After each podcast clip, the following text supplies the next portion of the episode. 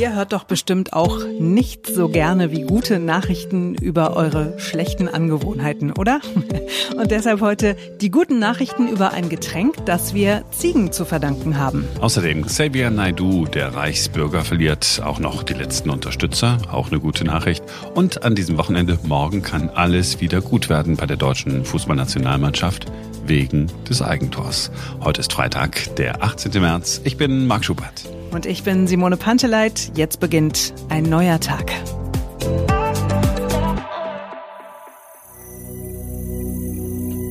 Wir sind zuerst im Afrika längst vergangener Zeiten.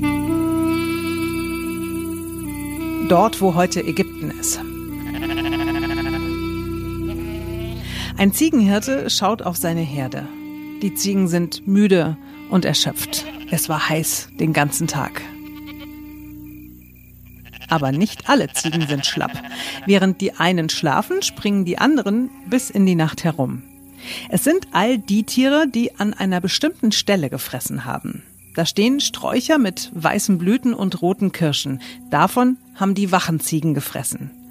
Der Hirte geht hin, probiert die Früchte und ist total enttäuscht. Die schmecken überhaupt nicht. Sie sind extrem bitter und er spuckt sie ins Feuer. Wenig später bemerkt er, hm, es riecht ja auf einmal total angenehm hier. Was kann das sein? Schlau wie unser Hirte ist, holt er die Kirschen, die er eben noch ins Feuer gespuckt hat, raus aus den Flammen und hat die ersten gerösteten Kaffeebohnen der Welt. Und so ist der Kaffee entdeckt worden. Man weiß nicht, ob diese Geschichte stimmt, aber die Geschichte ist so schön, dass man sie einfach gerne erzählt. Kaffee, das Wort kommt aus dem Arabischen, bedeutet da im Ursprung so viel wie Wein und vermutlich deshalb hat man früher den Kaffee auch Wein der Araber genannt. Also ganz früher.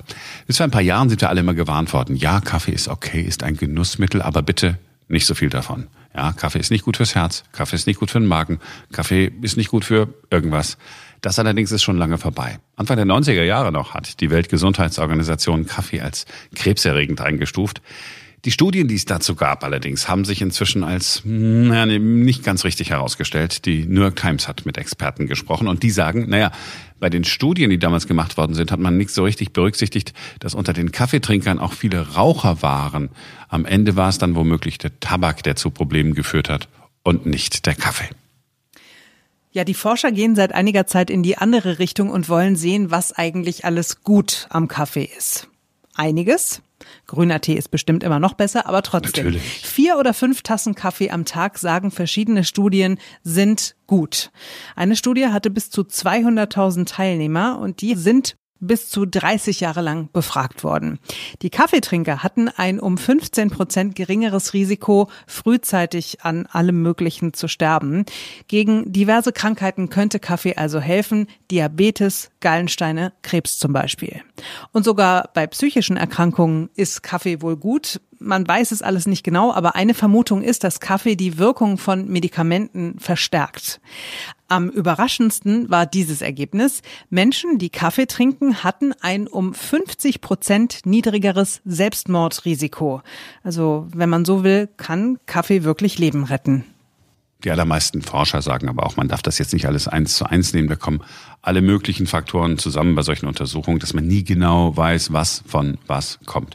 Um es wirklich ganz sicher zu wissen, müsste man unzählige Menschen einsperren über eine ganz lange Zeit, alles kontrollieren, was sie machen, was sie essen, was sie trinken. Das will natürlich keiner. Aber die gute Nachricht, Kaffee tötet uns nicht. Vermutlich nicht. Ja, und am Ende kommt es sicherlich, wie so oft im Leben, auf die Menge an. Ist ja so wie bei, keine Ahnung, Rotwein oder so. In Maßen ist der gut für die Gesundheit oder soll es zumindest sein. Aber wenn du davon zwei, drei Flaschen jeden Tag trinkst, dann bekommst du Probleme mit der Leber. Und wahrscheinlich hast du noch ganz andere. Ja, man sagt ja auch, wer zu viel Rotwein trinkt, der ignoriert, wie lecker Weißwein sein kann.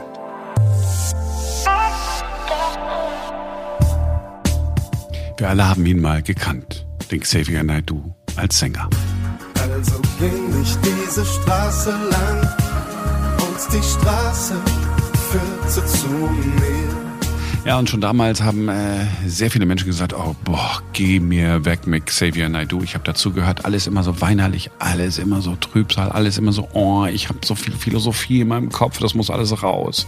Ja, andere fanden ihn dagegen super. Also ich gebe zu, sein allererstes Album fand ich total geil. Nicht von dieser Welt ist 1998 rausgekommen, war für mich das Album des Jahres. Seit er aber als Reichsbürger aufgetreten ist, kommt man mit ihm nicht mehr klar. Und dass er unter die Verschwörungstheoretiker gegangen ist, hat seinem Ansehen sicherlich auch nicht gerade geholfen. Ich habe mir gerade ein paar Sachen angeschaut, die mit Adrenochrom zu tun haben. Meine Nase ist zu, alles ist kaputt. Es war nur ein kleiner Augenblick, einen Moment war ich nicht da. Wenn ich es richtig verstehe, werden in diesen Momenten Kinder aus den Händen pädophiler Netzwerke befreit. Und ich weiß seit mindestens 15 Jahren, was los ist. Adrenochrom, das ist eine der krudesten Verschwörungstheorien von allen. Angeblich werden überall auf der Welt Kinder unterirdisch gefangen gehalten, damit man ihnen Blut abzapfen kann. Aus diesem Blut wird Adrenochrom gewonnen, das dann den Reichen und Schönen und Mächtigen gespritzt wird, damit die jung bleiben. Ja, was für ein krasser, unfassbarer äh, Schwachsinn. Okay, Xavier Naidoo hat sicherlich auch nicht geholfen, dass er gegen Juden gehetzt hat und den äh, Holocaust äh, leugnet. Ich würde eher sagen, das hat's noch schlimmer gemacht. So, trotzdem sollte Naidoo noch in Berlin auftreten. Der Konzertveranstalter hatte noch Anfang der Woche für das Konzert geworben. Und äh, da stand, äh, Naidu ist ein absolut herausragender deutscher Interpret auf der Website, äh, auf der für das Konzert geworben ist, mit überragendem Talent, authentischem Stil und ausdrucksstarken Inhalten. Naidu habe sich stets für seine Identität und Unabhängigkeit engagiert. Ja, das hat ein Redakteur des Tagesspiegels gelesen und hat gedacht, Mensch, da frage ich doch mal nach bei Trinity Music, ob man denn nicht wisse, was Naidu eigentlich so sonst alles so von sich gibt. Äh, darüber hat sich Trinity Music erst total aufgeregt, äh, schreibt der Tagesspiegel, aber inzwischen hat man dort ein Einsehen. Ja, an alle Mitarbeiter ist eine Nachricht geschickt worden, die inzwischen auch öffentlich ist. Und in dieser Nachricht steht drin, dass man sich von den andauernden und erschreckenden Aussagen des Herrn Naidu distanziere. Man wolle lieber heute als morgen von den Verträgen zurücktreten und ihm keine Bühne geben. Und wir finden, das ist eine richtig gute Nachricht, dass da jemand erkannt hat, also der Typ geht wirklich gar nicht, mit dem wollen wir einfach nicht zusammenarbeiten. Auch wenn das jetzt möglicherweise finanzielle Einbußen bedeutet und das für den Konzertveranstalter gerade jetzt auch sicherlich schwierig sein mag, aber da steht Profit mal nicht an allererster Stelle. Ja, dann habe ich überlegt, naja, eigentlich ist vielleicht doch doof, ne, wenn er kein Konzert machen kann, weil der braucht auch bestimmt irgendwann Geld für seine Therapie, denn die Therapie, die dieser Typ mal machen muss, die ist unfassbar teuer. Äh, ich habe mal gehört, Adrenochrom ist das Einzige, was gegen sowas Doofes hilft und das ist wirklich, wirklich teuer steinig und schwer. Nicht mit vielen wirst du dir einig sein, doch dieses Leben bietet so viel mehr. Dieser Weg, dieser Weg.